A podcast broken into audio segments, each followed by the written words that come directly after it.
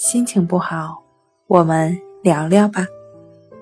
关系五分钟等于放松一整天。大家好，欢迎来到重塑心灵，我是主播心理咨询师刘星。今天要分享的作品是森田疗法是如何指导患者实践方法的。森田本人也强调。患者要自己领悟，不仅用头脑去理解，更重要的是通过实践行动去理解。只是思考，什么也不会产生。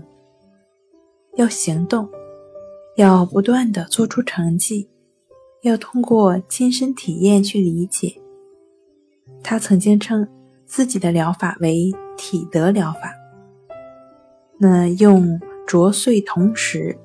来比喻治愈的过程。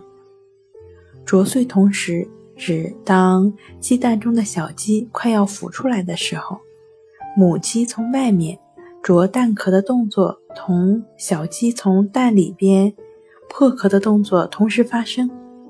那不难看出，森田先生在治疗中下意识的在强调患者主动参与的重要性。他还强调。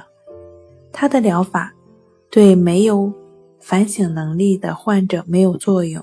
简而言之，森田疗法也是当事人中心疗法，就是强调患者本人要身体力行，要通过实践去理解。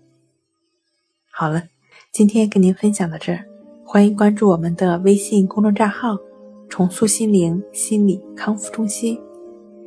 也可以添加 S U 零一一二三四五六七八九，与专业的咨询师对话。你的情绪，我来解决。那我们下期节目再见。